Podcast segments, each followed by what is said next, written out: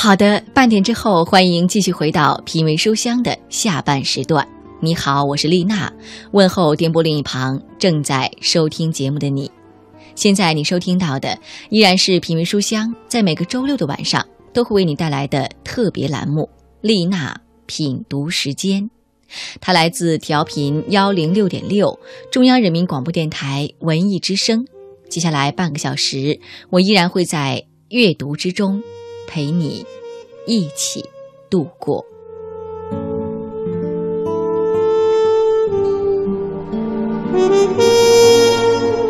谢谢那些在节目之余通过邮件的方式联系丽娜的朋友。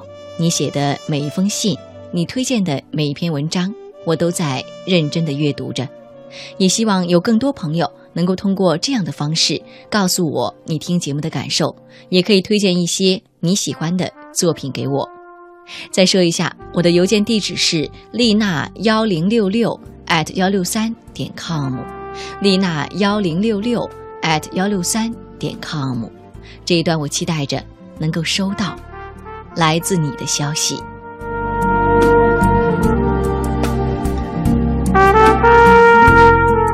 好的，在今天节目当中，我要给你讲述的是一个完整的故事，叫做《旧时光》。与任天堂，讲述的是姐妹情深的故事。我们一起来听。人生中最美好的部分，不是任何身外之物，而是心灵的幸福。丽娜品读时间，聆听美好，享受心灵的宁静。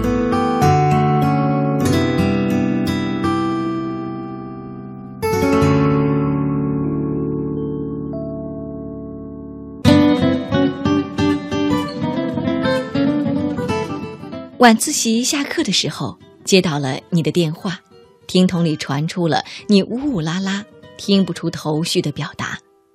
我能想象到你坐在只有六平方米的卧室里，用肩膀夹住手机，拼命比划手语的样子，但是我却看不到你说了些什么，只是听得出你前所未有的开心。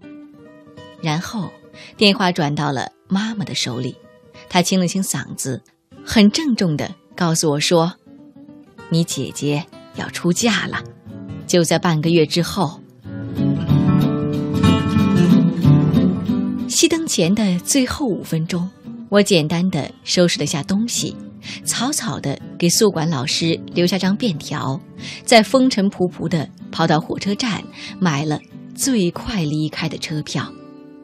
一个人在人潮熙攘的候车室，呆呆地想着你抱着我时兴奋和惊喜的表情。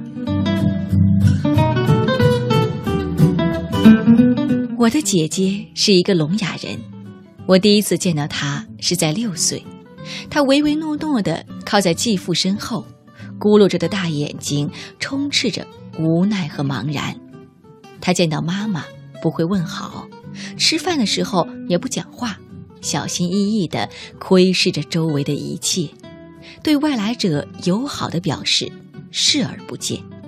所以，当后来妈妈问我是否接受他当我的家人时，我固执而坚决地摇了摇头。妈妈说：“他是聋哑人，不会欺负你的。”我看到眼前妈妈那舒展了的眉眼。连刻意修过的眉毛都兴奋了些，只得抿着嘴，重重的点了点头。爸妈结婚的时候还住在单位分的平房院里，只有两间房子，一间是客厅，一间是卧室。我和他就住在两间房中间的夹道里，家里没有厕所，要到平房院另外一端的公共卫生间。有时候半夜，他会突然把我摇起来，满脸愧疚的指指门口的方向。我不开心的撇撇嘴，一个人站在或萧索凄凉或蚊蝇满天的季节里，静静的等他出来。寂寞或是害怕的时候，我会唱歌，先是小声的唱，然后慢慢的打开嗓子。突然有一天，厕所里传来一阵掌声，声音不大，但是每一声都拍得格外用力。他是怎么知道我在唱歌的呢？我时常在想，难道平时的残疾都是装出来的？每当我问他的时候，他总是无奈地摊开手，显出一副毫不知情的模样。我悄悄地问过父母，连他们都表示惊奇无比。好奇心随着时光的流逝悄悄隐退了，直到有一天，我无意间翻到了他儿时的日记本。看到其中的一页时，我骤然间泪如雨下。日记是这样写的：“其实真是难为妹妹了，我胆小，每次都要她出来陪我上厕所。现在正是冬天，站在外面那么冷，他从来没有抱怨过。我觉得自己对不起他，有好几次悄悄地跑出去，还是觉得害怕，又返回来。”把他拽起来。昨天晚上刚好在厕所里碰到雅文，看起来他很兴奋的样子。我拿墙角的石灰写在地上，问他发生了什么事。他告诉我，妹妹在唱歌呢。春天在哪里？我知道，他最近在排练这个节目。尽管我听不到，但我坚信，妹妹的歌声一定是所有孩子中。最动听的。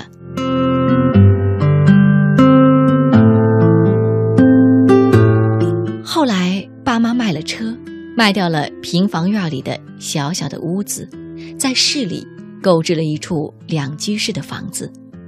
新房子并不比原来的大多少。父母商量了一下，把客厅隔了一部分出来，装上推拉门，给他当房间。我的屋子虽然也只有六平方米，可是终究是个温暖的巢。而他的那个小小的空间，不但听得到巷子里醉鬼的胡闹，更被来来往往的机动车和上午的集市喧闹充斥得满满的。家里人突然庆幸他的残疾，至少他的世界依旧是安安静静。干干净净的。上初二的时候，父亲南下打工，母亲四班倒的工作制很难固定的在家里照顾我，尤其是当母亲上夜班的时候，我睡得死，往往因为早上没有人叫醒而迟到。后来他买了一个小闹钟给我，试了几次，都于事无补。他想了很久，把闹钟拿了回去。我以为他只是太喜欢那个玩意儿了，也没有想太多，甚至没有感到一丝的好奇。可是以后的日子，我再也没有迟到过，他总是准时的出现在我的床前，把我轻轻的摇醒。有的时候我赖床，尤其是冬天，躲在被窝里死活不肯出来，他也不生气，只是执着的摇着。一直到我背着书包出门，才回去补觉。暑假的时候，外婆来我家住，因为地方小，只得跟我睡。只住了一晚，外婆便神经兮兮的对我絮叨说：“她一大清早就进了你的房间，转了一圈之后，一拍脑门又出去了，怕不是……”顺道拿了什么东西才好？我有点生气，愠怒着回说：“他只是每天叫我起床，习惯了，忘记了现在是暑假。”外婆愈加好奇起来，当晚坚决要跟他睡，要看看他究竟是怎样准时的把我叫醒的。第二天，外婆眼睛有点肿。母亲问起来的时候，泪眼婆娑的外婆讲述了清晨看到的一幕。原来，姐姐自从三点多上过厕所之后，便把闹钟抱在怀里，隔一段时间就看一次，直到六点钟，去我屋子里转了一圈，又想到什么似的回来，盯着桌子上的闹钟，静静的看了很久，在上面贴了个暑假的纸条。初三的时候，我迷上了电脑游戏。回家的时候，如果母亲不在，第一个动作便是开电脑。刚开始，他总是站在一边。静默地看着，每过半个小时，便指指电脑右下角的表，提醒我该写作业了。我很烦，但是舍不得跟他发脾气，只得生硬地比划着说：“嗯，再玩半个小时。”然后半个小时之后，重复之前的动作，一直到母亲下班的前五分钟。一次模拟考试，我的成绩便很配合的一落千丈。我惊恐的回到家，担心他把我偷偷玩游戏的事情告诉母亲。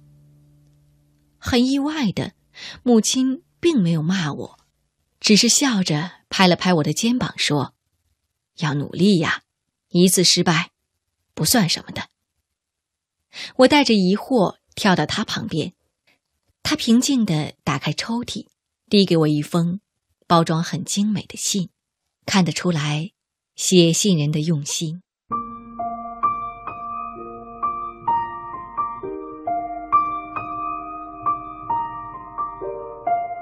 他提到我们的童年，我们交换过的理想，我们写在纸条上的小秘密，还有一起沉迷其中的红白机、任天堂游戏。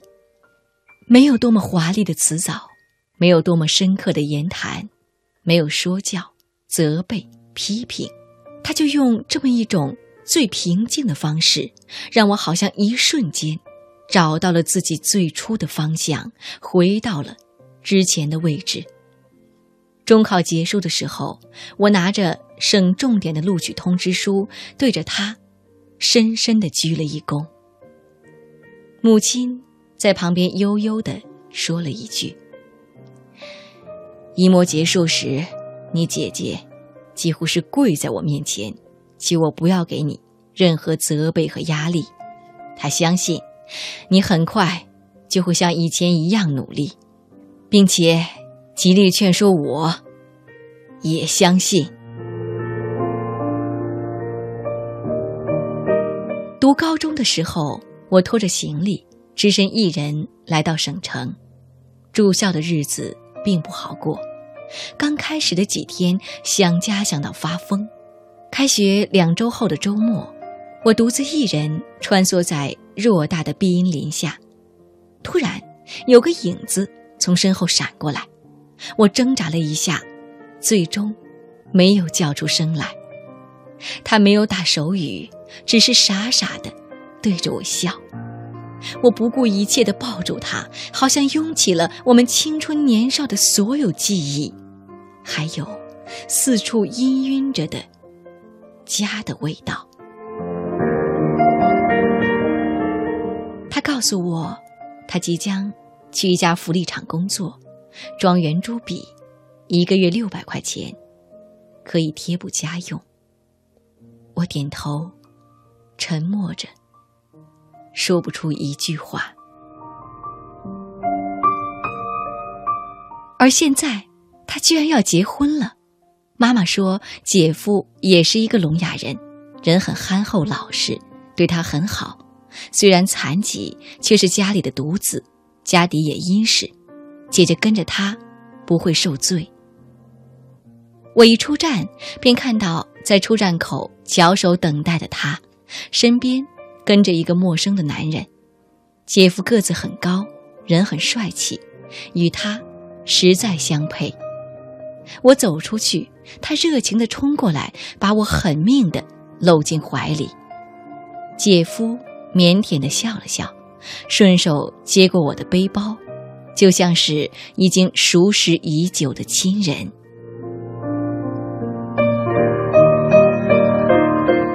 有时候我会想。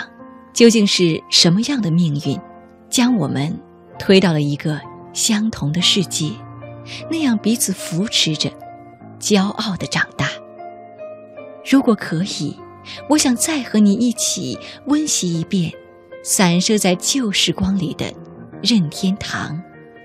当游戏来不及宣告结束的时候，我要趴在你的耳边，悄悄告诉你：我爱你。你一定会听到。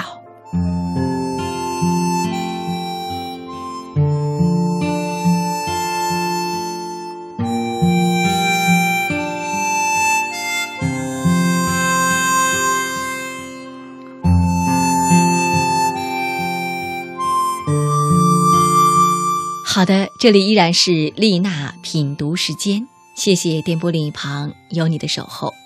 今天节目当中跟你分享到的是一个完整的故事，叫做《旧时光与任天堂》。